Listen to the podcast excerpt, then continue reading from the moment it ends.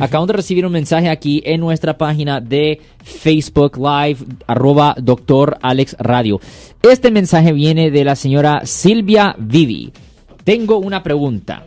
Si una persona viene de México y maneja aquí en California con una licencia extranjera, en este caso de México, ¿se le toman válida o no? ¿La persona tendría problemas aquí por esa situación? Ok, la respuesta corta es no, no hay problema si un turista viene aquí a California a conducir. Ahora, el turista solo puede estar aquí por tres meses, tres meses máximo.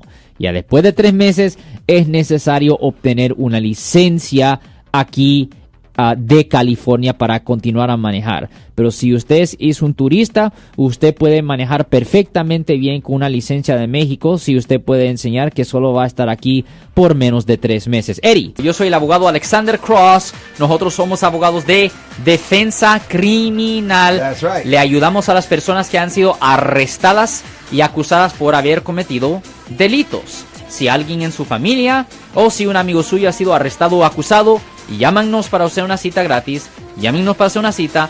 Ese número es el 1-800-530-1800. Estamos aquí en toda la área de la Bahía.